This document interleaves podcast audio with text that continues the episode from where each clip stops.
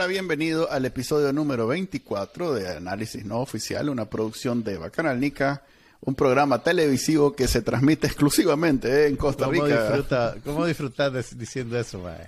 Así, mi nombre es Manuel Díaz y me acompaña como siempre. Juan Carlos Ampie.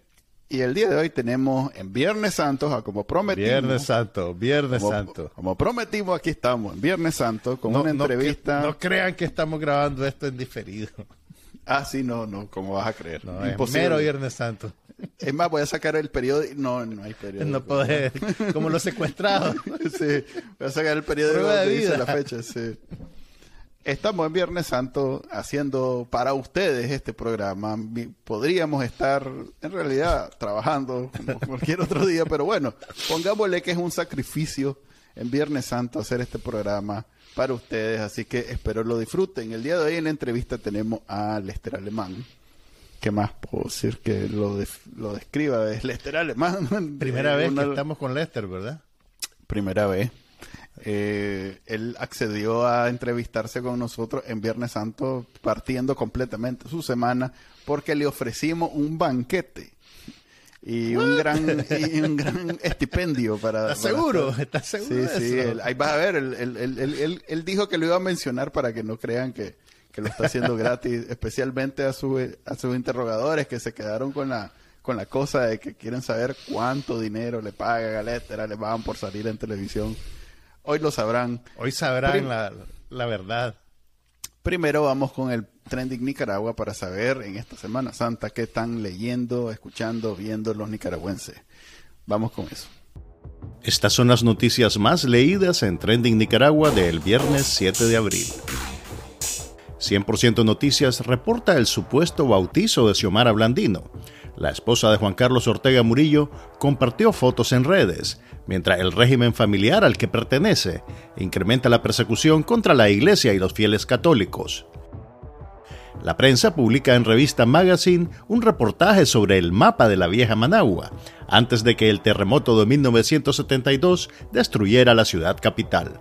Artículo 66 investiga a la empresa Duroblock SA, una constructora conectada a Fidel Moreno, secretario de la alcaldía de Managua. Divergentes recoge los incidentes de persecución religiosa perpetrados por la dictadura Ortega Murillo en esta Semana Santa. Los videos más vistos en YouTube, Café con Voz y su jueves de redes y superchats.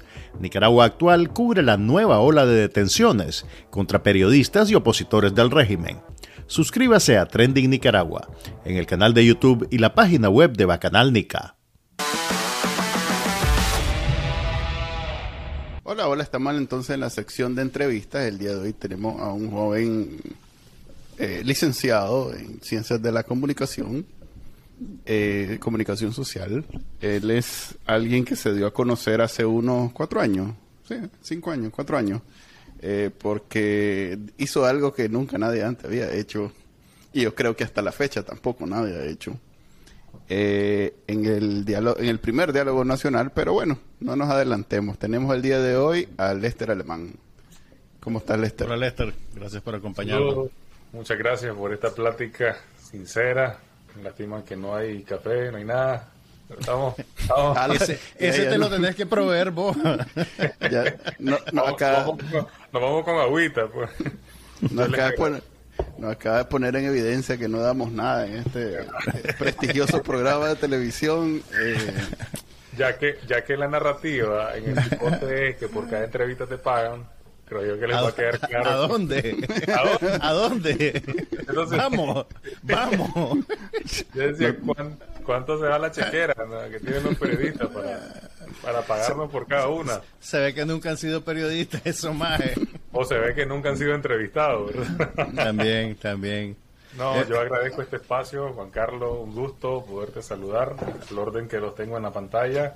Eh, gracias también por tu labor dentro de la comunicación, dado que en Nicaragua pues cada vez más difícil. Manuel, muchas gracias por siempre poner ese toque también de humor en redes y yo le quisiera decir que quise ser quise ser profesor en un primer momento, mis padres no me permitieron porque valoraban el, el salario que recibe un maestro al mes.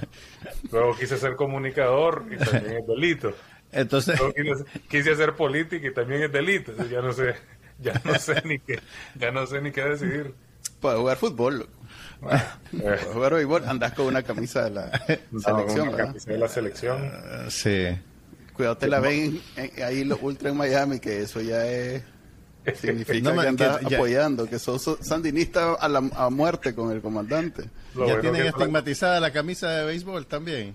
Ya también, Ah, también. todo, todo en internet, todo lo que te pongas que tenga que ver con Nicaragua, eh, encuentran una inferencia para unirlo a apoyo, a, a- a convertirlo pues en apoyo al comandante y a su... Ala. Pero hablemos, hay muchas cosas que te quiero preguntar y no vamos a tener mucho tiempo porque estamos en Semana Santa y como gente decente no vamos a hacer la kilométrica de esta entrevista.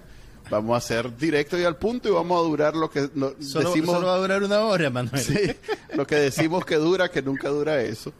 Em, yo te quería preguntar, porque nunca, nunca he tenido la oportunidad de preguntarte, pero sí te quería preguntar, ¿cómo llegaste vos hacer esa voz en el primer Diálogo diálogo? nacional.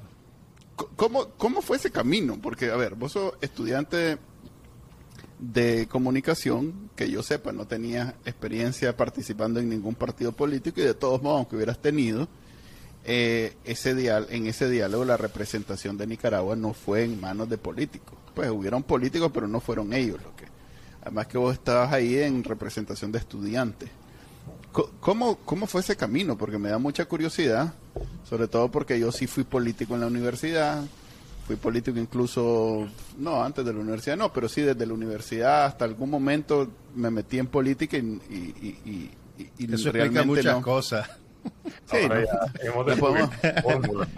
Nunca, nunca lo he escondido, lo que pasa es que no soy famoso, entonces Oh. la gente no, no me, no me ha visto en la foto, salgo tipo, tipo Forrest Gump, que sale una foto de algo y ahí estoy yo de esquina. Eh, contame, ¿cómo fue que llegaste a eso? Antes de, a ver, el, el- ese día del diálogo fue el- en mayo, creo, ¿verdad? 16 de mayo del 2018. Ok. Eh, ¿Cómo- si querés, antes del 19 de abril, 18 de abril, ¿qué hacías vos? ¿Cómo, cómo pasó ¿Cómo, eso? cómo era tu vida Sí. de estudiante, digamos? Creo que esa misma pregunta la tenemos todos. ¿no? ¿Cómo pasó y en qué momento pasó? Sí. y, y sobre todo más mi padre, ¿verdad? Ajá. Porque quisiste. Chaval. Eh, miren, siempre, siempre entro de esta manera. No soy un aparecido en la política y no me afrento de eso. Definitivamente esa inexperiencia que muchas veces ha sido cuestionada eh, es lo que pudo verse auténtico en esos primeros días de abril. Porque si yo hubiese tal vez tenido experiencia política, tal vez me hubieran escuchado con una retórica similar a los que no querían escuchar. Y a los ya cuestionados, eh, políticos tradicionales, como hasta el día de hoy siguen siendo. Entonces, antes de el 13 de abril, que es el plantón afuera de la UCA por la quema a la reserva indio maíz. Entonces que hay una hay una convocatoria de la, de la forma más espontánea eh, en la que compartí espacios con profesores, con compañeros de clase, eh, con desconocidos totalmente. Y recuerdo haber visto a varios activistas que conocía únicamente tal vez de una entrevista o de redes sociales. Nunca los había tratado, mucho menos. eh, les puedo confesar algo. Nunca había experimentado qué era participar en un plantón. ¿Qué era una marcha? Es decir, ¿qué, qué, ¿cuál es esa ciencia para poder realizar una consigna, etcétera, una pancarta, la agitación que te da, eh, el, el fuego, el calor, la energía, el éxtasis que te da estar en un espacio como ese cuando sabes que estás defendiendo una causa justa? Porque vengo de una familia que ocultó eh, la participación partidaria o política de mis abuelos.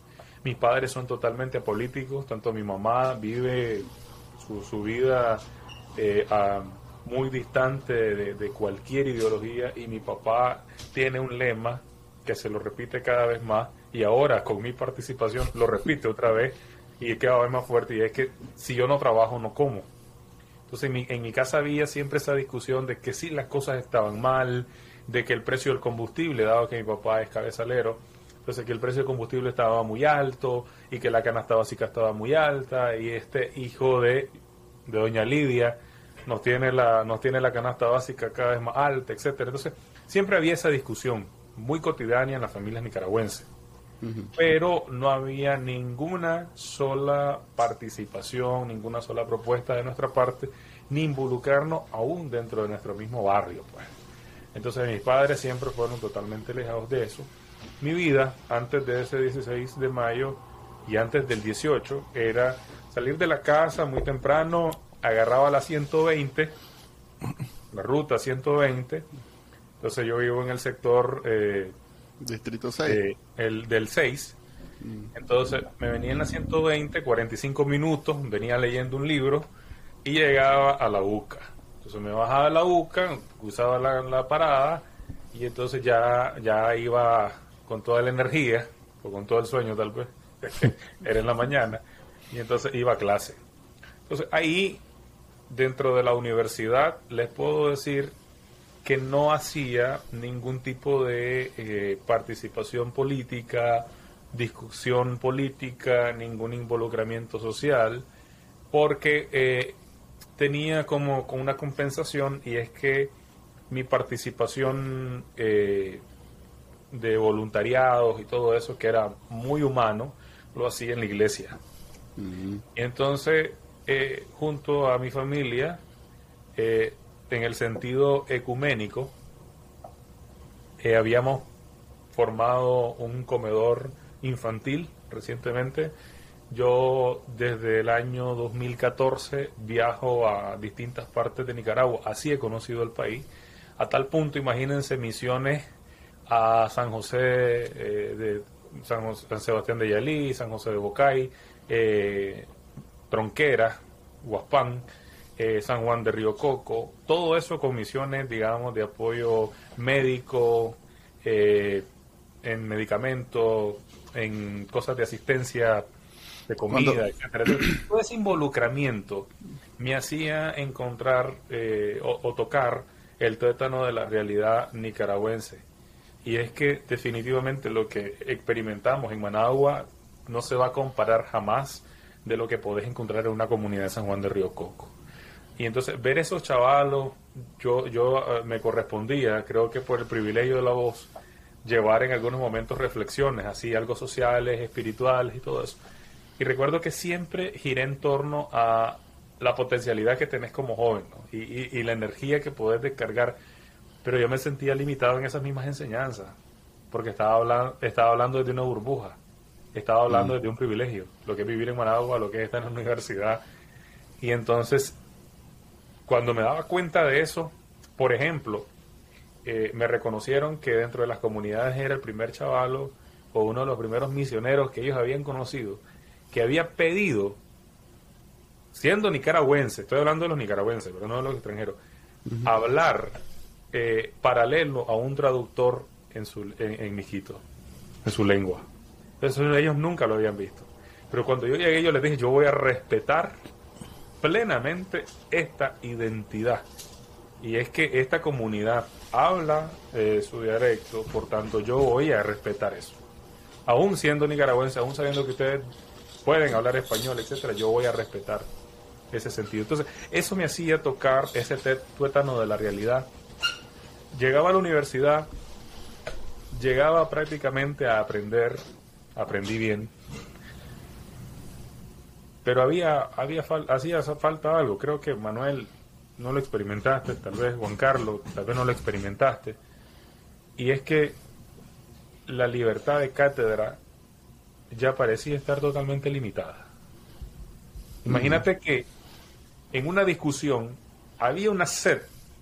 Yo, yo creo que andábamos tan rezagados como jóvenes, el hecho de discutir nuestra realidad social, que cuando ya en, la- en el mínimo descuido proponías un tema de investigación, proponías un tema de discusión, proponías un tema eh, de análisis, y los profesores decían, ese tema no lo podemos hablar, Ah, no lo podemos investigar. Y estamos hablando de la UCA, ¿verdad? Estamos hablando de la Universidad Centroamericana UCA.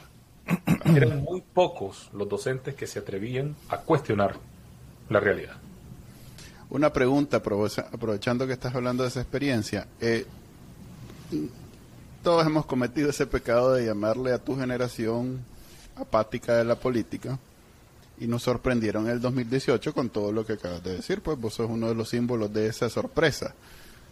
¿Vos crees que en efecto es una minoría de esta generación la que realmente contra la corriente se interesó en participar o, o era simplemente estamos malentendiendo a la generación?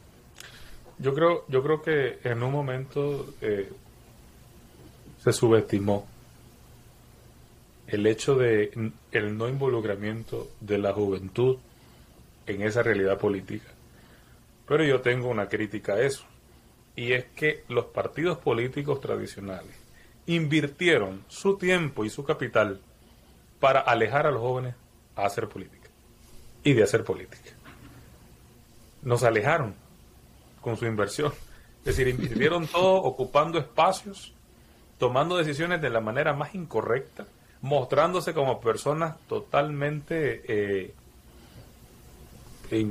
con bajeza para cometer actos de corrupción, para seguir en el concubernio entre unos y otros, para no hablar claro y para muchas veces ocultar lo que en realidad pasaba. Entonces, todo ese tipo de cosas lo estabas viendo y, y, por qué, entonces, ¿por qué, ¿por qué tenés esa percepción? ¿Por qué tenés ese, ese, ese sentido de aislarte de la política, hacerte un lado de ella? Pues que es exactamente, estabas viendo todo, que lo único que te hacía era, te provocaba repulsión, pues. No había ningún tipo de interés y lo que sí creo y esto hago una salvedad y con ustedes voy a pedir un, un paréntesis de disculpa. El, el, el, el, desinterés estaba en las clases sociales bajas y medias. Porque yo te voy a decir algo. Habían, habían eh, diplomados, habían capacitaciones políticas, pero ya lo dije, yo lo dije en privado y voy a atrever al sacrilegio decirlo en público. Ajá. Pero es que muchas veces se captaba a los mismos jóvenes que habían salido del taller anterior para otra organización a ser capacitados. Eran talleres distintos, los mismos instructores, organizaciones distintas y captabas a tu, a tu lista de participantes del taller del año pasado y los volvías a capacitar este año, pero con, otra, con otro concepto y en otra organización. Entonces, al final de cuentas, las listas giraban, tus convocantes giraban en, eran los mismos, pues. Eh, Lester, hablando un poquito de esa, esa dinámica, pues, de que el, status quo de la política no necesariamente le abría la puerta a los jóvenes. Una vez que estalla la rebelión de abril, el movimiento estudiantil se vuelve, digamos, un factor, eh, un factor importante, eh, y llegaron a alternar con la empresa privada, con partidos de oposición, y hay cierto, hay, pues yo por lo menos he conversado con algunas personas, con observadores, con gente que no son nicaragüenses y que digamos que pueden tener distancia emocional de lo que estaba pasando. Y, un periodista eh, de otro país me, dijo que él creía que el, que, el empresariado, digamos, el status quo y todos estos otros actores políticos que tenían más experiencia cooptaron al movimiento estudiantil de alguna manera y, y le bajaron el gas a la, a la rebelión de abril, digamos. Eh, ¿Qué pensamos de eso? ¿Vos crees que es una interpretación acertada?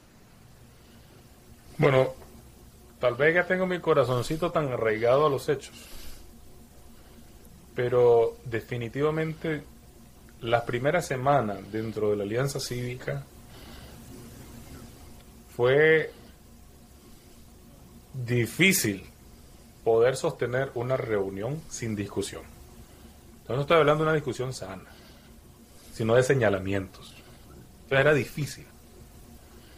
Las primeras semanas, yo las recuerdo que entraban los representantes del sector privado y lo primero que hacían era cuestionar. Entonces los, cuestionaban otros sectores a ellos. Eh, nosotros incluyéndonos. No, claro, pues, pero ahí, hay, gente que tenía una, una, ¿cómo le llaman? Un hacha guardada contra ellos. Pues, oh, exacto, exacto. Y, pero pero yo creo, mira, que, que fue, fue de una manera de descarga contra el sector privado eh, en, esos, en esos primeros días de, lo, de la conformación de la Alianza Cívica que contribuyó entonces a luego entender de que no estábamos replanteando un borrón y cuenta nueva. No eximía la responsabilidad, pero entendíamos algo, y es que solo no iba a parar en ningún lugar. Entonces es necesario que el sector privado es más viable que el sector privado estuviera sentado con la alianza que estuviera en la contraparte con el gobierno. Eso es lo que llegamos a entender días después. Pero no te puedo decir que fue un razonamiento inicial. Yo recuerdo, por ejemplo, las palabras de la Sander Ramos, una persona que, a quien admiro. Y recuerdo que en su momento vino y le dijo, mira, mira, Chano, después que saquemos a este hijo de doña Lidia, nos vamos a volver a ver las caras. Es decir, nos vamos, nos vamos a volver a, a, confrontar. Ella, es cabeza de un organismo de, eh, ¿cómo es que? A ver. El, movimiento María Elena Cuadra. Sí, pero es un... Son mujeres sindicalistas. Correcto. De un movimiento de sindical, de sindicales, de sindicalismo que obviamente es la contraparte del sector privado. O sea que son, son antagónicos naturalmente. Naturalmente. Exacto, exacto. Pero habían mujeres sandinistas y no sandinistas dentro de ese sindicalismo. Y como decía la Sandra Ramos, yo la estoy representando a todas. Entonces, el conflicto con el sector privado era un poco más eh, su generis, ¿no? Con, con, lo que estaba pasando. Lejos de eh, decir, ahora sí tomo distancia de esa causa, voy a acordar algo con los sectores que están en la alianza cívica, porque entonces la idea es empujar una propuesta común. Y quiero responderle entonces a Juan Carlos el sector privado como tal no quitó ninguna sola bandera de abril a los movimientos estudiantiles y juveniles. Mi apreciación, ¿por qué? Porque definitivamente muchas de las muestras eh, de manifestaciones, protestas o, o sublevaciones que hubo posterior al 16 de mayo, que es donde ustedes ven entonces eh, confluir distintos sectores, fue en su mayoría encabezado por los movimientos juveniles y estudiantiles dentro de la alianza. Entonces, yo, yo creería que la discusión de la propuesta de los primeros días del diálogo a la discusión de la propuesta del segundo, del segundo momento del diálogo, que fue en el año 2019, en marzo, eh, no fue necesariamente porque eh, los empresarios se hayan impuesto, sino entonces porque lo que yo creo que pasó fue que como el tiempo se encargó de que la adrenalina bajara un poco y entender que eh, el, las propuestas, tenía la palabra, que el, que el sentido maximalista de la solución en el corto tiempo no iba a ser posible. Por tanto, entonces, seguir proponiendo el maximalismo en ese corto plazo, entonces estaríamos hablando a los nicaragüenses algo que posiblemente no lo íbamos a lograr, creyendo que se iba a lograr en el 2019. Sí, entiendo. Error, error, ¿verdad? Posiblemente. Pero, pero algo, algo que quería, y no, y no quería dejarlo por fuera con ustedes, dado que siento que estamos, parece que solo estamos hablando los dos y no va a pasar de Twitter. Pero es que, es que la lógica de, de los grupos sociales en Nicaragua antes del 2018 era esa capacitación de jóvenes brillantes que son antecesores a mí y les reconozco todos sus esfuerzos, yo he sido prudente en eso, pero sí cuestiono a quienes capacitaban. Y es que muchas veces no salían de esa misma burbuja. Aunque fueran jóvenes de distintos partidos políticos o jóvenes apáticos, etcétera, no había una apertura a, por ejemplo, captar jóvenes en universidades, captar jóvenes en barrios, captar jóvenes en buses, etcétera, para que fueran. Pero, pero eso no tiene que ver un poco con, encontrar a la gente interesada, porque vos mismo me decís que dentro de tu familia, pues tu padre tiene la actitud que es muy popular en Nicaragua y no la puedo criticar tampoco, de que yo no me meto en la política porque la política no me alimenta. Entonces yo me imagino que estas organizaciones también tienen un, problema, es un problema práctico reclutar y encontrar gente interesada. Entonces, tal vez ese era un factor. Lo que pasa entonces es como que mi interés en ese momento, allá hoy estamos hablando de otro capítulo, posiblemente es que encontraras, como si veías de, otra, de otras naturalezas, eh, tampoco lo estoy poniendo, ¿verdad? Como los señores testigos de Jehová en las paradas de buses que van a estar eh, convenciendo de la, de la capacitación. No es esa idea, sino, eh, obviamente, sino que en las universidades, por ejemplo, hubiese esa, esa captación. Yo con esto, fíjate que a la vez de, de, revelarles a ustedes o, o, de decírselo, porque ya los he dicho a varios, este sentimiento de, de que hubo tal vez falta de interés de mi parte, eh, métodos de captación de la contraparte, es también desconstruir la narrativa del régimen de que todo fue planificado. Es un nivel de absurdo increíble, porque creo que si hubiese sido planificado, otros resultados hubiese tenido, sobre todo el tema de organización. Y con esto hago un salto, brevemente, a lo que estábamos discutiendo, y es que eh, sí hubo, yo lo sentí como un paso de madurez de nuestra parte, movimientos jóvenes y estudiantiles. Aceptar la realidad y era trabajar con todos los sectores. Mi primera alianza que recuerdo hacer con organización ya constituida fue con el movimiento campesino, porque era con quien me identificaba más, con quien estaba cercano. Luego eh, fue con estos sectores sociales, y de último, yo recuerdo haber encontrado al sector privado ya en alianza. Yo no los conocía antes. Nunca había hablado con ellos antes. Y es exactamente ese, eh, ese, ese paso de madurez, de aceptar trabajar entre todos los sectores, lo que nos llevó a pegarnos el mayor colorón que tenemos hasta el día de hoy. Y es el hecho entonces de que porque te sentaste con el sector privado representado de la forma organizada, eh, te, comenzaron pues a, tildar como, como una juventud coser. Cabe destacar que al igual que en el programa, nunca me he tomado un café de parte del COSET, pues yo sé que el programa estamos empezando. Pero, le, hubiéramos, le hubiéramos mandado un Uber Eats a Lester. Por favor, Manuel. De Pásame la dirección y una pizza de esa. De ya ven camino. de solo queso. ya ven camino. Tampoco, tampoco, tampoco pida, pida chorizo, no se puede, tampoco todo. Hay ahí, hay, hay dos cosas que quería comentar. Por un lado, eh, yo lo pongo de esta manera. Eh, en, algún momento hubo momentum, que es una palabra maravillosa y que eh, encierra gran, grande, es un concepto bien abstracto y muy importante.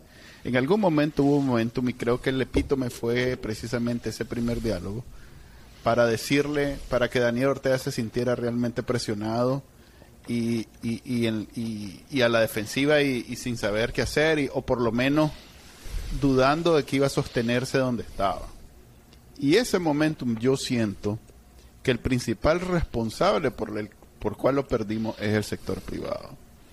Y si bien era estaba de este lado de la acera, pero ese miedo a perderlo todo, que pues es legítimo, todo ser humano que ha acumulado cosas tiene miedo a perder esas cosas que ha acumulado. Y si eh, esas cosas te han, te han permitido vivir una vida de privilegio, obviamente si, si fueran otro tipo de personas estarían viviendo como misioneros en, una selva. Es, gente que eso es, su misión en la vida y, y, al, y, plan, y ante el planteamiento de, mira, eh, vas a perderlo todo, es un, es un riesgo, es un riesgo eh, que existe y que no es poco probable, pero hay que seguir empujando. Eh, y ni siquiera es una cuestión de liderazgo del COSE, porque yo recuerdo que el liderazgo del COSE no tenía la capacidad de convocar a todos los empresarios de Nicaragua. Era algo que cada empresario en su, en su, en su trinchera tenía que tomar la decisión y unirse y juntarse, pues. Y, y cuando ellos comenzaron a, irse para atrás en los, en los tran, eh, eh, perdón, en los, en los paros, porque tenían, tenían las tomas en las universidades, los tranques en, en las carreteras, y si a eso le hubiera sumado el paro eh, completamente, ¿cómo es que se llama? Indefinido y, general, no es tanto que Daniel Ortega con eso se hubiera caído, pero hubiera contribuido a un sentimiento de, de, Nicaragua de sentirse que ahora sí todos estamos juntos y todos vamos a echarla y vamos a sostenernos hasta que pase. Y al final el, el, golpe al momentum no es que a ellos lo golpeaste, es que nosotros nos detuviste y ya con eso comenzamos a perder terreno. Eh, y es más un terreno psicológico, pues no es tanto el terreno en... no es el terreno físico. No es el terreno físico, porque él siempre tuvo a la policía, el ejército y a los paramilitares para ocupar esos espacios. Pero hasta cuando se estaba tomando de vuelta en las universidades, recuerdo la matancina de la, de la iglesia en, allá en Villa Fontana, pero la Divina Misericordia, Nicaragua estaba unida en, ese sentimiento de, de, somos todos contra esto. Y ahí fue donde poco a poco ellos fueron, espérate, espérate, que no, espérate, que no hagamos paro. Es más, yo recuerdo alguna vez haberte dicho, si estos más no están dispuestos, eh, convocan ustedes, los jóvenes, porque yo siento que el, liderazgo que estaba dentro de la alianza perdía su, su efectividad, pues, porque los empresarios no, se, no, es como que son eh, soldados, pues, pero alguien tiene que llamar a este sector a que siga en la, en la lucha, porque todos los demás están poniendo, están haciendo su parte, pues, yo, y ahí es una de, aparte de todo lo demás que sucedió antes de 2018, eso yo creo que es una deuda que nos tienen pues que no es que los haga, no, no, diga que son culpables de todo lo que hace Daniel Ortega, pero sí es una es algo de lo que tienen que pagar algún momento, ya sea moral, física, no sé qué. Y luego, con el tema de participación es algo que yo siempre repetía cuando era joven, cuando me consideraban joven y era político, uh. hace bastante. Lester no había nacido. Suave, espérate. Acá. Puede ser, puede ser, puede ser, fíjate que sí.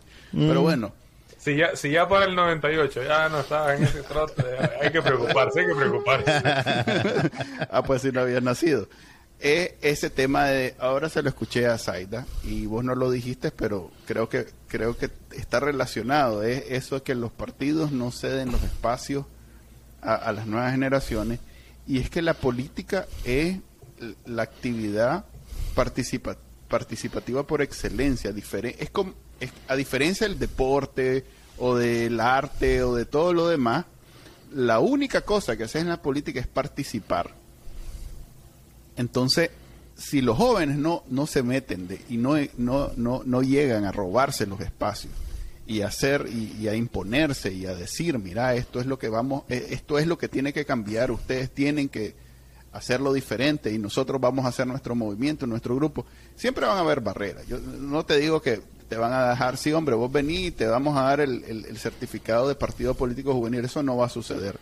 Pero así como ustedes hicieron esos movimientos juveniles, que surgieron un montón, es la fecha, yo todavía no sé cuántos son, son en algún momento conté 17, eso era exactamente igual antes del 2018. Esa es la forma, así se juega la política. Pues. Entonces yo creo que es un poquito y, no me extrañaría que es precisamente eh, técnica o, táctica de los políticos de no, de, no, de no compartir ese conocimiento y simplemente eh, eh, que, mientras menos se organicen y mientras menos participen, mejor para nosotros porque nos mantenemos en la participación, porque la política es solo participación. Eso es todo. eso, solo tenés que estar ahí. No tenés que estudiar, un poco... no tenés que pagar, solo tenés que estar ahí.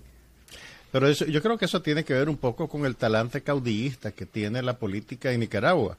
Vos podés equiparar el, la dinámica de Arnoldo Alemán con el PLC con la de Daniel Ortega en el FCLN. Si vos no promueves nuevos liderazgos, nadie te va a retar.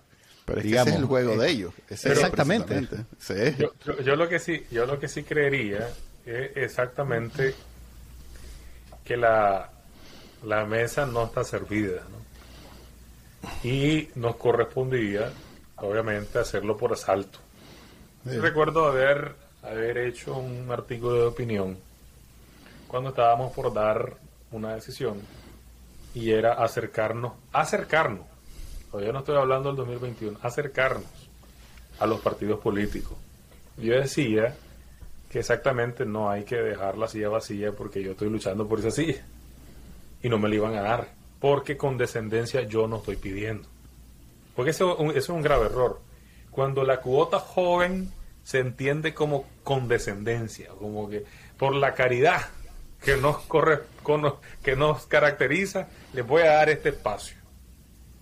hace algunos días tuve un encuentro donde se, dio una reunión, no necesariamente para una organización más, porque creo que la sopa de letras a todos ya nos tienen algo ateado.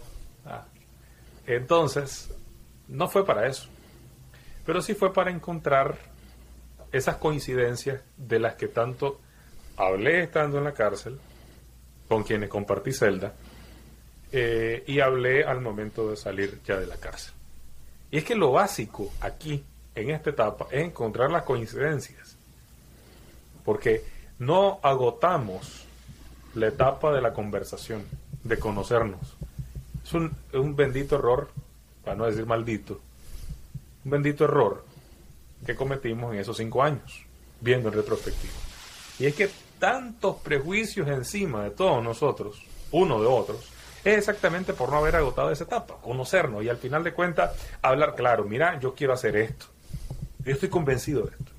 Y en este encuentro, que fue a puerta cerrada, donde hubo varios de los, digamos, de, quienes están en organizaciones o quienes ya no están en organizaciones, pero que siguen teniendo ahí su relevancia. Eh, y hablaba, recuerdo yo, de que nos vieran en ese espacio como ciudadanos nicaragüenses que anhelan la democracia. Porque siento que muchas veces, cuando a mí me encanta, creo que a varios, a Manuel todavía le, fascina el hecho de ser joven, porque es joven. entonces, entonces yo les decía. ¿Y de ahí? ¿Y yo qué? con todo respeto. Y entonces yo les decía, véannos como un sujeto que está de manera activa participando en el proceso político. Ya no nos vean como el sujeto de estudio, porque siempre hay que hacer algo para los jóvenes, sí, pero lo primero que tenía que hacer era estudiarlo. ¿Qué están pensando los jóvenes? Hasta ahí llegaba el qué hacer para el joven. Entonces, ahora, en los partidos políticos, eh, el capital que el movimiento joven estudiantil conservó desde abril,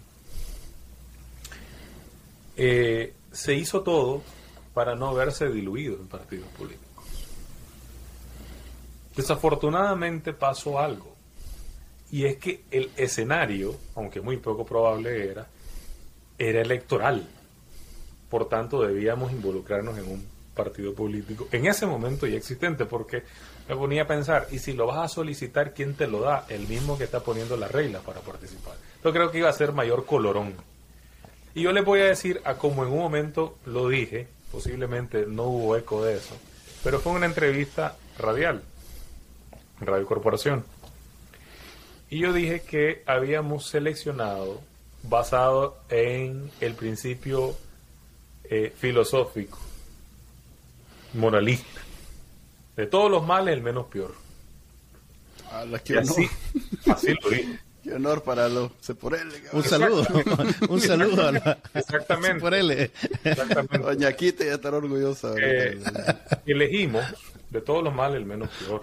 Y recuerdo que eso causó mucha molestia dentro del partido, dentro de él. Cuando yo dije que habíamos elegido un vehículo, el cual íbamos a necesitar lavarlo, pintarlo, íbamos a quitarle un poco del, del, del, de lo corrosivo y hasta recuerdo que íbamos a ponerle el arbolito que venden allá en los semáforos. Para aromatizarlo. aromatizar algo. le estás rompiendo el corazón a Manuel Díaz, Lester, pero bueno, seguí, seguí. No, a, mi tía, yo, ah, no, yo no soy partidario por él. Eh. No, mi tía, aquí, te, está, escuchando mi tía, a ver. Exactamente, exactamente. Pues, y, yo se, y yo se lo dije, como se lo dije luego en privado, que esa era la visión que nosotros teníamos. Porque Sí, les puedo asegurar que no veía yo el colorón en el PLC porque en un momento hubo esa media revueltita que no sé hasta qué punto, imagínate coloqué una prenda después. Hasta qué punto eso era parte de la Rosa de Guadalupe, pues uno de tantos subcapítulos. que, iban, que iban a cambiar liderazgo dentro del... Un saludo a María Idea Osuna, que nos está escuchando. Entonces, y que, y que iban a permitir un cambio generacional de liderazgo dentro del PLC. Y yo recuerdo haber sido uno de los que esperaba ansiosamente el cambio. y que iba a ser juvenil. Y, y, te digo algo, y les digo algo, pequé por inocente. Pero, ok, viendo para atrás, Lester, pues yo, yo sé que, la, que las cosas no dependían únicamente de vos, pero ¿qué hubiera hecho, qué haría, qué hubiera hecho diferente? Eh, digamos, ahora que tenés un poquito de tiempo y perspectiva que te separa de los hechos. Esa es una curva. Eh, definitivamente hubiese invertido más tiempo del año 2020, te lo pongo en fracción tiempo, en la organización para captar más jóvenes de lo que en realidad captamos. En realidad estábamos muy fuertes en comparación a otras organizaciones jóvenes, puedo presumirlo, sin falsa modestia. Hubiera invertido más tiempo en esa captación de jóvenes antes que aceitar relaciones con un partido político.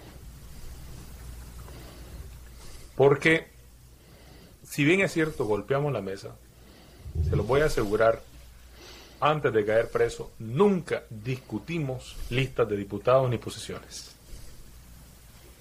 La Kitty Monterrey tampoco Kitty Monterrey me ofreció hmm. una candidatura nunca habló conmigo del contenido de vos vas en esta posición, mira tus chavalos van en... Absolutamente, nunca hubo. Y se lo digo de la manera más sincera. Porque... ahí no te entendí. No te ofreció. Ni discutimos una ah, sola disposición. Ok. Y si estábamos en esa lógica, posiblemente no es el mismo colmillo de alguien que tiene experiencia. Porque lo primero que hubiera dicho, a ver, ¿cuánto es la repartición? ¿Cómo nos vemos? Porque yo sí tienen los jóvenes? porque yo sí presencié. Yo sí presencié cómo se estaba sacando una parte para un lado, una parte para otro. Y organizaciones que nos atacaban igual. Entonces yo, yo, yo, yo la verdad que, que, en realidad estuve, por ejemplo, cuando salía a decirlo en una conferencia de prensa, y es que habían llegado a pedir listas de diputados y que ese, era el gran play, ese es el pleito, ese era el pedo. Exactamente la lista. Por dónde íbamos, que cuánto no íbamos, y que esta no nos quería dar más, y que nosotros estamos pidiendo esto. Entonces, ese, fue, ese fue el acabose de la tal coalición. Y exactamente es esa organización. Yo lo presencié. Entonces, yo decía, posiblemente en la ingenuidad tenés, digamos, tu trayectoria desde el 2018, políticamente no hay cuestionamiento ante el pasado que tenga, porque si me buscas pasado, cuando tuve un, con varios, no solo con uno, pero aún en la cárcel. Y yo le decía a José Antonio Peraza, porque él pedía un poco más de los jóvenes. Entonces yo le dije a Peraza, con todo el respeto, José Antonio, pero es que cuando vos ya estabas como presidente de una organización política, yo no había nacido en el Berta Calderón. Pues me estás pidiendo cosas que yo debía hacer cuando ni por cerca había nacido. me parece todavía un poco como, como muy descabellado tu petición, pues. Entonces creo que no, no, no, no lo hubiese podido hacer en, en espermatozoides. No lo iba a hacer así. Uy, chalo, no, o sea, que falta voluntad. Que, falta voluntad. Con esa actitud no, no vas a poder, definitivamente. Con qué actitud. Pues, entonces, definitivamente, eh, discusiones como esa, creo y espero que esta vez ya adquirí, digamos, más, más experiencia tenés a un movimiento estudiantil que ha mutado, ha transformado, ha evolucionado, sea el término que sea, y yo creería que bajo un espíritu político, ¿verdad? Porque así se ha dado a nivel mundial, hay, hay ejemplos de eso, de que si bien es cierto, hubo ocupación de universidades, hubo defensa de las universidades, no desatendés esa agenda, pero entonces encuentro yo que la solución a la crisis política es un involucramiento político. Ahora, eh, yo, yo quería preguntarte algo un poco más sobre tu experiencia personal, Esther. No tengo muy claras las fechas, tal vez me las va aclarando de pasada, pero vos ya estabas exiliado, eh, digamos, en Estados Unidos y decidiste regresar a Nicaragua. Y ahí fue cuando te detuvieron nuevamente y volviste a, convertirte en un prisionero político. ¿Te arrepentí de, por qué regresaste? Y, quiero saber si te arrepentí de haberlo hecho. Imagínate que yo creo que yo creo que voy a, ya voy a caer mal después de esta entrevista. No me, está, no me estaban volando tanto, creo yo, pero creo que voy a caer mal ya después de Mira, me regreso por el mismo principio que hoy persigo. Y es que es necesario hacer política desde fuera. La incidencia internacional hoy contribuye una ganancia mayor que la que contribuía en el 2019. Pero no nos podemos confiar de que los liderazgos políticos en Nicaragua van a hacer política desde fuera. Si ese es el principio, creo que estaríamos cayendo en el primer error. El contexto hoy nos demanda estar fuera. Yo no te puedo hablar de un regreso. Eso es absurdo. Pero a largo plazo, hablarte de únicamente hacer política desde fuera, pues estaríamos cayendo en capítulos ya conocidos. En otras diásporas, que desde fuera pretenden que han gobernado sus países y no hay ningún tipo de conexión con, el, con la realidad interna. Por tanto, entonces, es acéfalo. Todo lo que hagas es acéfalo, pues, porque al final de cuentas, aunque seas liderazgo, si no tenés conexión con, con lo interno, no, no, va a haber ningún solo avance. Entonces, tampoco estoy hablando de carnes de cañones y llevar a la gente a algo de aquel que prometía eh, hay que armarse, hay que ir, hay que, hay que armar a estos chavalos. Yo recuerdo que me lo dijo. ¿Quién fue ese? Podemos decirlo, será que le damos mucha publicidad. No, no el señor Luis Flay. Oh, no fregué. Decía que teníamos que armarnos. Que los, jóvenes nos teníamos que armar. Y yo le decía, señor, pero usted no se ha dado cuenta que ninguno en mi generación he encontrado yo que esté dispuesto a tomar las armas para solucionar esta crisis. Todos compartimos un mismo interés por, por el proceso pacífico. Es decir, tantas secuelas nos dejó ese enfrentamiento que no queremos volverlo a repetir. No es necesario morir para demandar libertad, para demandar democracia, para demandar justicia. No es necesario. Si ya con 355 nos escandalizamos, ahora armarte como joven y que aquí en Estados Unidos hay movimientos en torno a eso, de los cuales yo me, me aíslo, me retiro totalmente de, ese principio porque no tiene ningún, ningún fin. Entonces, eh, ¿por qué me regreso? Septiembre de 2019. Yo había cumplido, digamos, varios meses en reuniones internacionales. Eh, estaban, estaban con mucha dificultad de viajar algunos miembros de la alianza, entonces yo estaba uniendo como esa bisagra desde fuera. Eh, pero yo me encuentro, Juan Carlos y Manuel, ya eh, como sin fin, sin propósito, porque hablar, hablar desde fuera, hablar desde fuera, hablar desde fuera, yo sentía que eso me estaba, me estaba haciendo caer en un desgaste personal y emocional. Por tanto, yo recuerdo haberle dicho a mi mamá y a mi papá, tomo la decisión y me voy a regresar. Lo primero que ellos me dicen, estás loco. ¿Estás loco?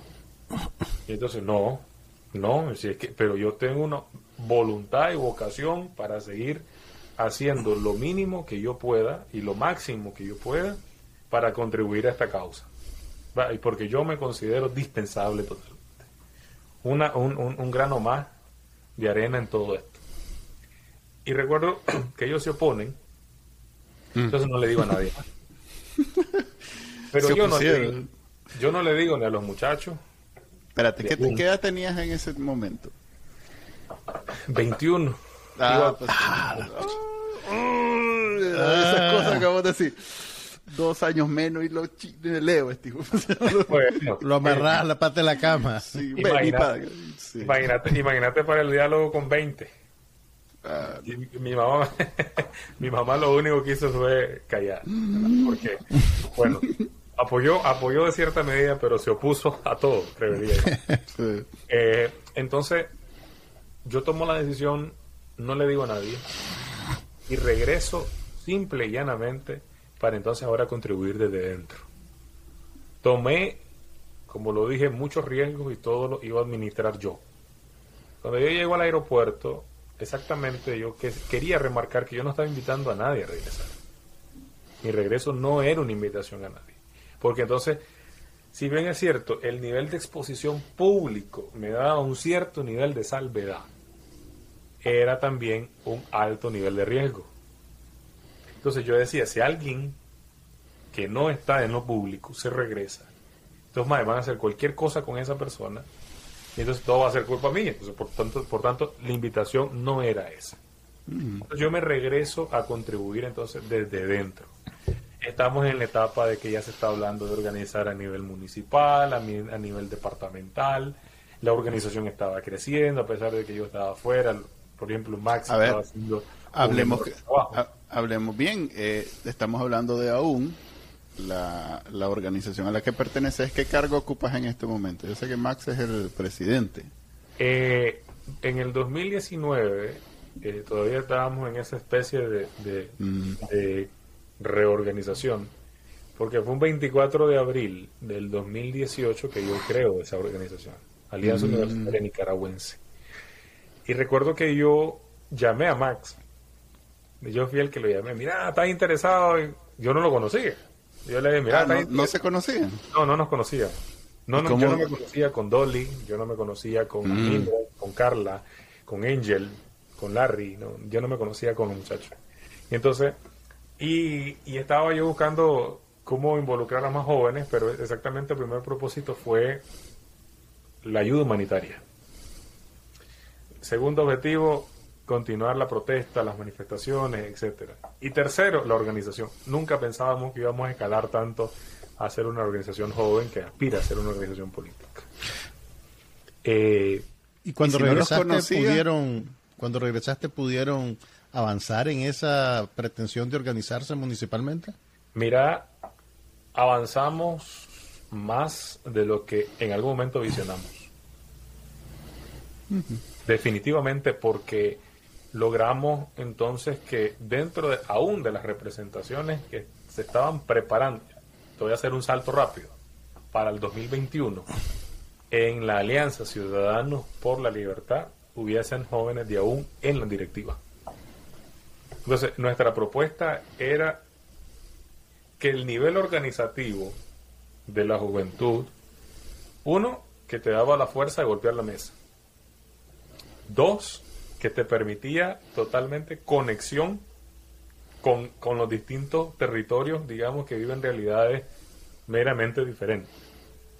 Y tercero, era ese involucramiento que lo trazamos, fuimos cuestionados cuando lo dije públicamente en el 2018, y es que íbamos a organizar a jóvenes universitarios y no necesariamente universitarios. Porque había cierta, cierta visión sectaria de que los movimientos estudiantiles eran para estudiantes. Entonces yo me cuestioné y recuerdo haberle compartido ese cuestionamiento, por ejemplo, a Dolly, a Douglas, eh, a, Max, eh, a Harley, que en su momento estaba, entonces que, eran jóvenes, digamos, eh, que estábamos asumiendo distintas representaciones en la alianza, en lo que se iba a hacer luego la unidad nacional. Nosotros ayudábamos a esa creación eh, y lo que era la y lo que era la organización como tal, el diálogo en el que yo estaba en toda la dinámica. Entonces estábamos en esa lógica de distintos espacios cuando nos, nos, damos por hecho enterados, digamos, cuando nos da el 100, nos, nos llega la iluminación y es que qué pasa con aquel joven que no es universitario y que está interesado en hacer política, que se involucró en abril. Aquel chavalo que es campesino, productor, que no accedió a la educación técnica, no accedió a la educación universitaria, o sí lo hizo, que no vive en Managua o que sí vive en Managua y que esté involucrado. El joven, de, el joven de barrios marginales, históricamente, que también esté interesado. al final de cuentas estábamos dándole vuelta a una organización más amplia. ¿Por qué el nombre? En un momento lo discutimos porque todos los que estábamos en un inicio y que le dimos vida aún éramos universitarios. Yo recuerdo la primera reunión de 27 chavalos de distintas universidades. Te estoy incluyendo toditas las privadas casi, digamos, así como de nombres reconocidos. Eh, la UNAM. La UNAM. Sea que todos esos garajes ahí en Bolonia, no. La garaje. Barba. Barba. Eh, no, no, no teníamos contacto. Son vos el que los pulgares ellos no. no teníamos contacto con, alguna de esas. Pero, pero estábamos buscándolo, estábamos buscándolo. Yo me acuerdo una estadística eh, ya vieja, pero que, que, a mí me abrió los ojos, que en Nicaragua de cada 100 jóvenes que se bachilleran, solo dos entran a la universidad. universidad y eso los que se bachilleran, ¿verdad? O sea que en realidad ampliar ese universo de, de cantidad o de personas que puedan estar interesadas en participar es a una mayoría. En fin, al final de cuentas, los que fuimos a la universidad en Nicaragua somos una minoría ínfima comparado con los que no nunca fueron, pues. ¿Sabes cómo dije eso también? Y es que y ahí te convertías en un cierto nivel de élite. Así Quienes accedíamos a la universidad, pues, porque al final de cuentas, ustedes ya a nivel profesional ahora han podido ver el reto que, que se tiene acceder a la Universidad de Nicaragua, eh, el reto que se, que se tiene, digamos, con prestigio, porque ahora hay, hay una, digamos, y ve que sos vos, que y dale, y dale. y dale. yo, yo no, me refería, me refería al UNAM Managua. Ah, no, te preocupes, todas esas universidades van a ser absorbidas en la Universidad Rigoberto López Pérez que se rinda tu madre. Que se rinda tu madre. Se llama, ¿verdad? es, la que, es la que va a englobar. ¿Te imaginas? Eh, esas entrevistas de trabajo van a ser interesantes su currículum. Y, se espera que el, y se espera que el currículum estaba tal vez como en el nivel 10 y solo por ser de la Rigoberto López Pérez que se rinda a tu madre hace el, el primer currículum de revisarse. Lester, tu, participación en ese proceso se interrumpe cuando te detienen por segunda vez. Eh, yo recuerdo que durante tu, de, tu segunda detención como preso político se, se denunciaba con cierta regularidad eh, que padecías de una condición en las piernas, de migrañas crónicas.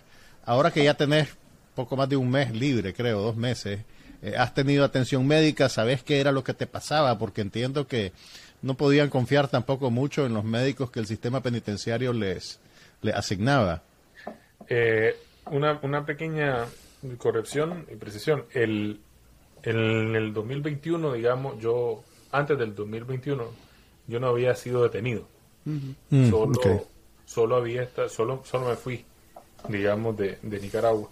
Entonces, constituiría esta la primera y espero que la última. Ah, ok, ok, gracias. Eh, recuerdo que iba camino al, al Chipote, dirección de auxilio judicial, cuando Cárdenas, un tipo que no se le ha dado tamaño, pero se le ha dado maldad, que ahora es subcomisionado, en ese momento era capitán, me preguntó cuántas veces ha estado preso mientras me iba golpeando.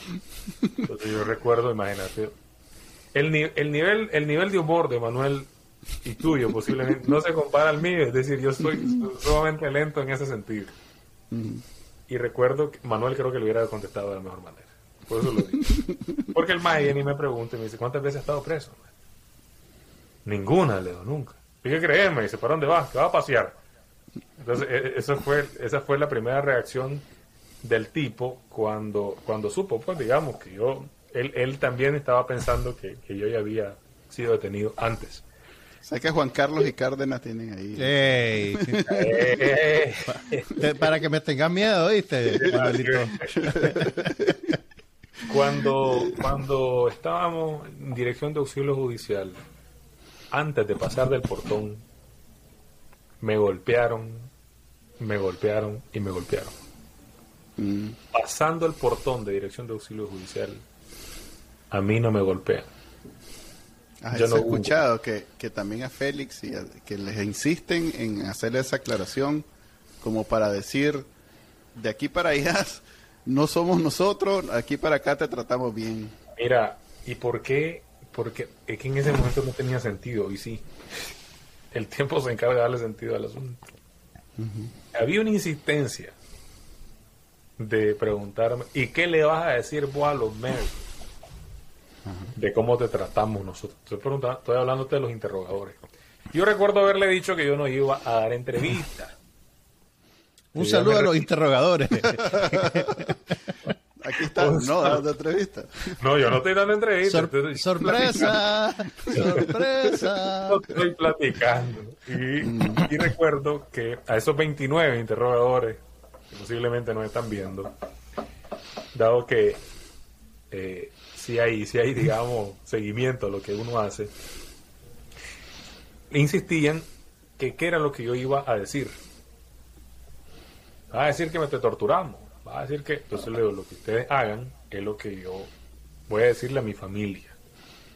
Resulta que el primer mes, en medio de la condición, yo estuve con, con Miguel Mendoza más de 80 días juntos en la celda de castigo, que es la totalmente sellada dos por dos. Y les puedo decir que ha avanzado un mes y dos días, mes cinco días, llevaba muy claro el conteo. Cuando de repente yo estoy en la litera superior y yo le pido a Miguel Mendoza que me ayude a bajar. Y me dice, ¿qué te pasó, flaco? Entonces me dice, ¿qué te, qué te pasó? ¿Te sentí mal? Le digo, no puedo moverme. Y yo, yo le, hacía todo el mayor esfuerzo de moverme, de mover mi pierna para, para bajar con, con, cualquier normalidad.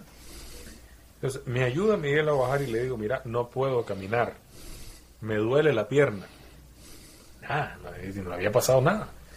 Entonces, en lo que estábamos platicando, ya me llegan a sacar a los interrogatorios, que era de, costumbre, tres, cuatro al día, en los primeros meses, como juguete nuevo. Y entonces, eh, no puedo caminar, ayúdenme. Me ayudaron, caminar como pueda. Yo comienzo a falsear la pierna. Cuando yo llego al interrogatorio, me preguntan que tengo en la pierna. Entonces les digo que yo no tengo respuesta, que solo me duele, etcétera. Regreso a la celda y esa noche yo ya no puedo eh, escalar la celda y lo que hago es agarro el colchón. Bueno, la colchoneta era así delgadita. para los que no para los que nos están oyendo como una pulgada de grosor. Tipo era realmente. Iba a decir de otra manera, porque es que en realidad, mira, es que la tenían reservada. Imagínate que la, amarraron, a ver si ustedes me ayudan, porque en, la vez pasada también con Miguel cometí la ignorancia de no saber. ¿Cómo se llama el, el tapetito ahí que se utiliza para hacer yoga? Háganme el favor. Ajá, ajá, el mat. Sí, sí. de yoga. En, inglés pues le dicen mat. El, bueno, el, tapete, el, mat, sí. el mat o tapetito para hacer yoga. Pues el tapete ese que se utiliza. Le quedaba grosso, grueso todavía. A la ancha. Ah, la puchica. Y era la, mitad de mi, era la mitad de mi cuerpo.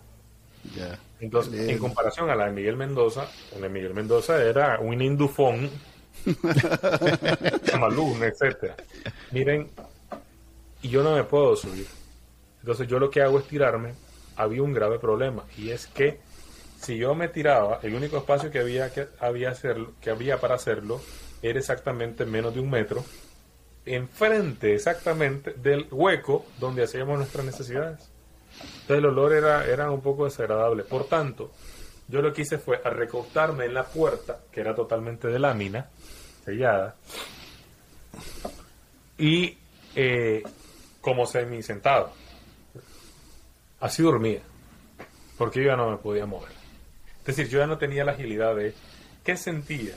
De garro en el área de la cadera y el fémur de la pierna derecha. Llegué un momento a sentir el ardor en el testículo derecho. Luego se me pasó el entumecimiento, era, era como inmovilizado totalmente el músculo, solo en el área superior, sí, de la pierna, eh, que no me, no me recorría hasta el talón, digamos, pero sí todo el área superior. Y entonces un momento sentía como problemas en el área inguinal. Entonces yo decía, ¿será que esto es una hernia? Eh, eh, ¿Qué pasará? Pero me duele la cadera. Entonces cuando yo me acostaba o me recostaba en la, en, el, en, la puerta, sentí un poco de alivio si presionaba eh, el, músculo, el glúteo, digamos, al, sentarme. Pero esto contribuyó a algo, y Manuel, Juan Carlos, y es que ya en, ese, en, esos, en esos días yo ya llegaba a, a pesar 125 o 122 libras. Yo bajé de peso, pero, pero de, una, de una manera muy rápida. Eh, yo pierdo peso, me complico de la pierna, yo ya llevaba eh, enfermedades, digamos, para las que tengo medicamento de prescripción desde mi casa, como es la migraña crónica, que sabía que en ese momento debía tener totalmente pasar medicado, porque yo, yo no tenía la pastilla y a mí se me desbordaba el dolor. Y me dieron más de cuatro crisis y no se las deseo a nadie. Eh, y luego era el tema del reflujo. Entonces yo tenía medicamentos para el reflujo y para la migraña.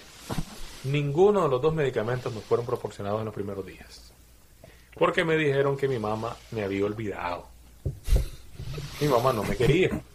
Por tanto, mi mamá no me había ido a dar absolutamente nada.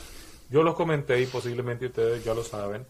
Y es que durante cuatro semanas no hubo, para mí, para mí, pasta dental, cepillo dental, jabón de baño, champú, eh, cambio de ropa interior ni toalla. Pobre Miguel, no Pobre Miguel. Miguel. Qué horror. Miguel, gracias, Miguel, gracias a Dios, me proporcionó, digamos, un poquito de pasta, eh, jabón, para bañar en realidad fue más por él que por vos, sí. Pero, lejos de hacer una, una obra de caridad que estaba blindando. Sí, sí, sí, Tomaba, ya te loco. Ya, ya, ya. Resulta que eh, después la, la tensión de la pierna, digamos, fue así como... En un momento creían que me estaba haciendo el loco cuando el dolor de la pierna porque ese era como una, un boleto de salida para, para que te sacaran de la de castigo y te llevaran a otra celda, etcétera. Y eh, les voy a, confesar algo, porque no lo he dicho, Miguel tampoco lo ha dicho. Y es que en un momento, a nosotros, con una alegría que nos llenamos ese día, agarren sus cosas. Ah, voy para mi casa. Pero no esto. Cuando nos dicen agarren nuestras cosas, era que íbamos a la otra celda, es decir, la de al lado, que era igual de castigo.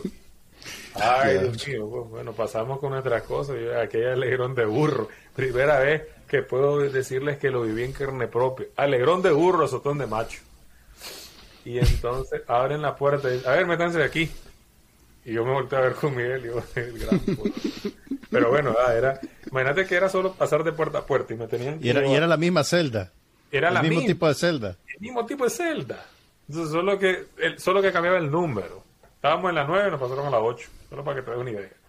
Pero para pasarnos esa celda, uno, uno de los, de los custodios con la mano aquí, para que yo no levantara ni viera el paisaje que había en solo paredes, y enchachado hacia atrás. Me iba a correr. Y entonces, bueno, ya abren, papá, papá, la puerta totalmente sellada. ¿Cuánto pasamos? Y ahí no hemos ido al baño hacer nuestras necesidades, únicamente nos bañamos. Y no le estoy mintiendo antes que Manuel me interrumpa. Todos nos bañamos. Y el, y, el, y el hueco se taquea. Ah, eso es que lo habían taqueado antes y para echarle el clavo ustedes los metieron. Nos pasan ahí. Ustedes saben, y esto yo no lo he dicho, pero definitivamente que no nos abrieron la ventana. Saben que agarramos las mascarillas y nos la pusimos. Yo no, yo no, yo no digo que guardo rencor porque no lo he querido hacer. Vos guardalo, bro. Si alguien tiene derecho a guardar rencor son ustedes. Pero Todos los hay- presos políticos. Hay algo que a esa, a esa, señora yo se lo tengo pendiente. Y es meterle que, un... ah, es que cómo, cómo es posible, es decir, cómo es posible que, que nos llevaba ¿Cuánto tiempo pasaron así vos? Tres, tres días. Ah, No te podías bañar y no podías ir al baño. Y, y se rebalsó al piso, porque era un Manuel, del piso, ¿no? ¿De verdad quieres saberlo? Espérate, hay que ser Estaba- preciso en estos temas. Estaba, estaba, estaba una cejita algo alta que, que, que marcaba el, Ajá, el, el el- hoyo. el- el tiempo del, del agujero y del, y del, del otro piso, digamos, de la cama, etcétera. Y por eso no se pasó. Ah, ok. Ala. Pero ¿Cómo? eh, después de eso, es decir, eso, eso creo que el sentido inhumano de que es una es un lugar sellado que no te permiten al menos abrir una puertecita para que ventiles un poco tu nariz.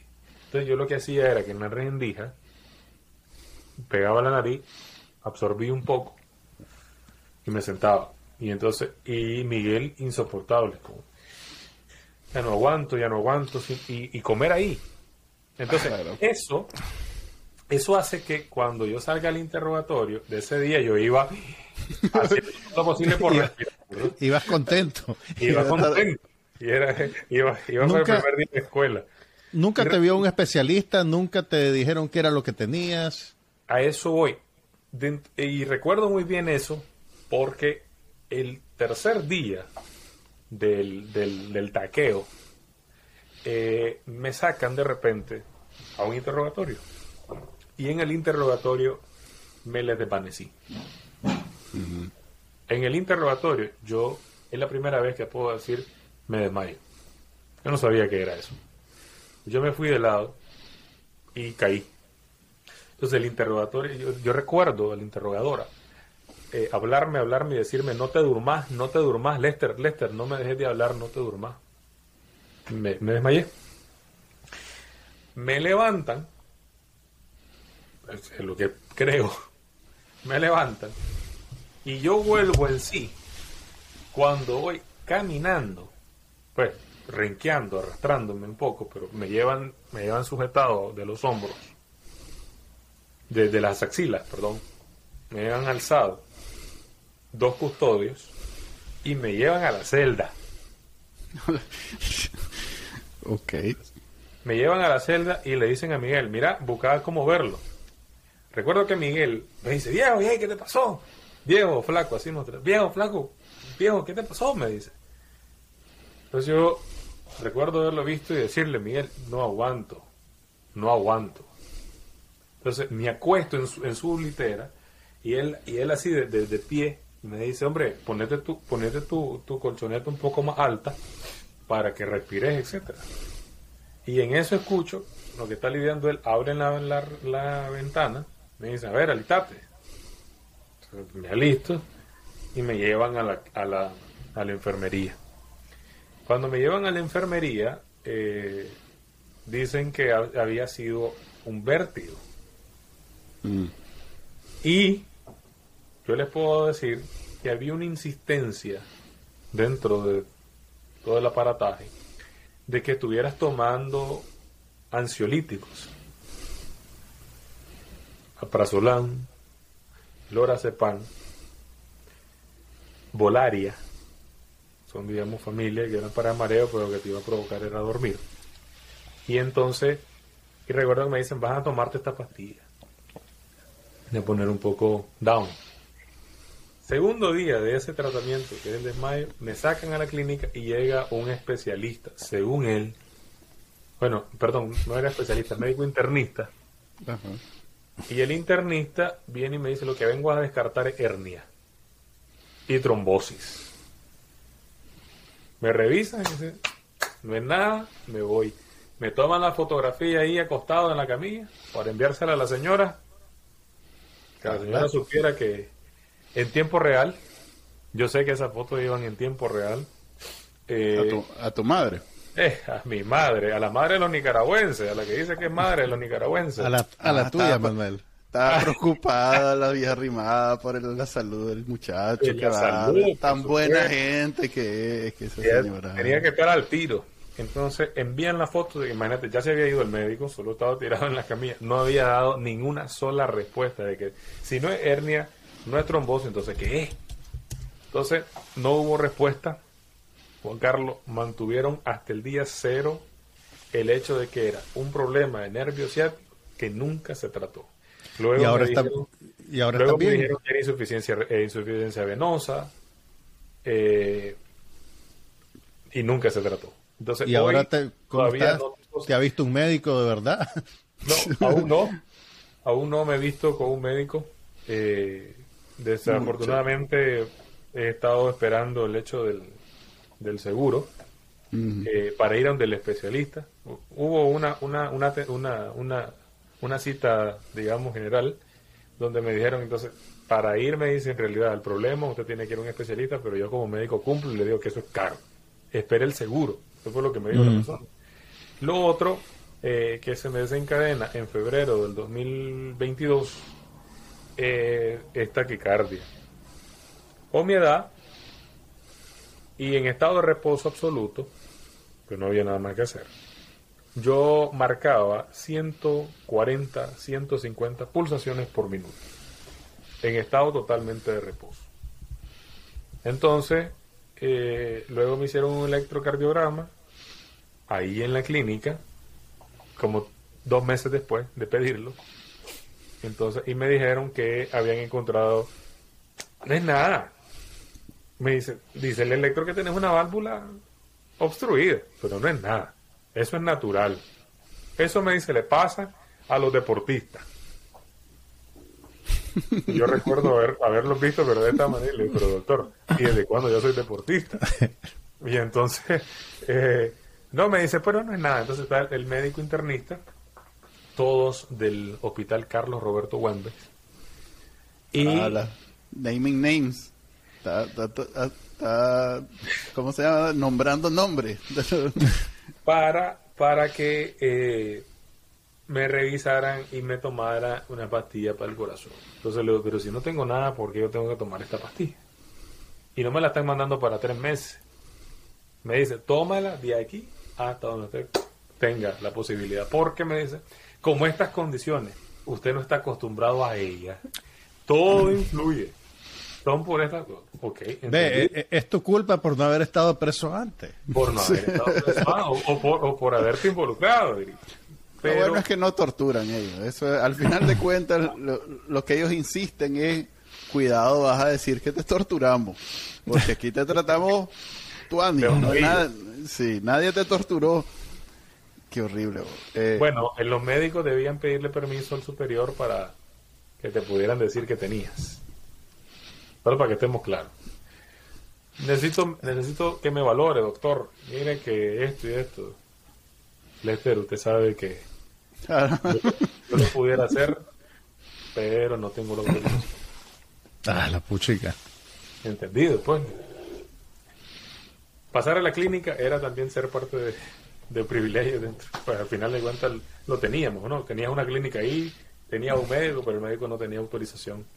Y creo que, pues, al final de cuentas, no muchas veces voluntad tampoco para verte. Ok. Hemos llegado a, al récord de este programa de entrevistas. No, la verdad Sí, y es que eso, nunca que, eso que Manuel dijo que iba a ser corta. ¿Por qué? Viernes Santo. por ser Viernes Santo lo íbamos a hacer corto. pero- No, es que está, ya nos vendiste que está grabada la entrevista. Pero es bueno, Viernes Santo. se, se nos quedan muchas cosas de qué hablar, Lester. Yo creo que vamos a tener que, que pedir una, una segunda parte. Vamos, a- vamos a asegurar el, el, el Uber Eats para que, Por favor. para que te llegue el café. Por favor. Univi- Univision lo dejó mal acostumbrado, Manuel. Sí. ¡Qué bárbaro! La, la vamos a hacer desde el, desde el Cerro Negro, que es la mejor fritanga de Miami. Ahí, ahí está el comercial. Ojalá me dan me den algo cuando llegue. Ah, la puchica. Ahí- ahí- Esto no funciona así, chele. Imagínate que Juan Carlos acaba, acaba de revelar qué es lo que te pueden dar los medios de comunicación. No, solo, solo para que estén un poco, un poco al día, es decir, todos los periodistas, imagínate, te ofrecen dinero para una, para una entrevista, vos podés subastarla, si Ah, te más, sí. menos, Esa es la idea del interrogador. Para que estemos claros, pues. Es decir, ustedes Cuánta ternura. para- Cuánta ternura. Sí, le, le Le- les vamos a aclarar, nosotros ni pagamos ni nos pagan, todo lo hacemos por los clics, como se dice, como los influencers. Para- que- y y ustedes ni a la campanita esa le dan Ni, nada. ni sea, likes que- nos dan, pero ni los likes tenemos. Sí. Y así, Muchas ingrato. Gracias. Gracias, vos. Lester.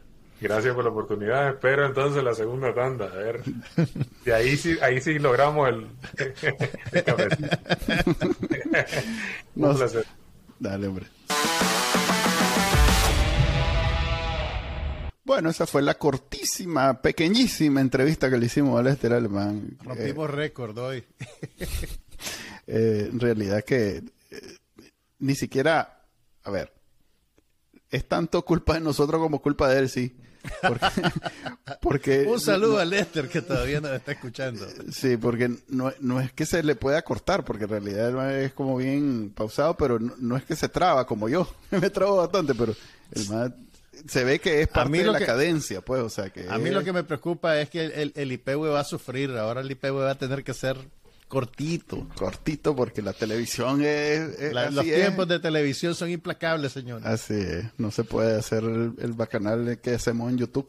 ¿Qué traes para el IPV, Manuel? El día de hoy en el IPV quería hablar de algo que me pasó esta semana. Un A ver, testimonio, un testimonio. A ver, dale, eh, Manuel. testimonio. A ver, mira, andan aquí en Houston, que es donde vivo yo, en mi pueblo, eh, anda Miguel Mendoza. Eh, Miguel Mendoza es un cronista de televisión. bueno, pues el primo Miguel anda aquí y, y anda en cosas de trabajo, pues anda haciendo este trabajo de- de- Cobertura. de su cobertura deportiva. Y bueno, nos vimos un día, comimos, nos tomamos una foto y el mal la publicó en Twitter.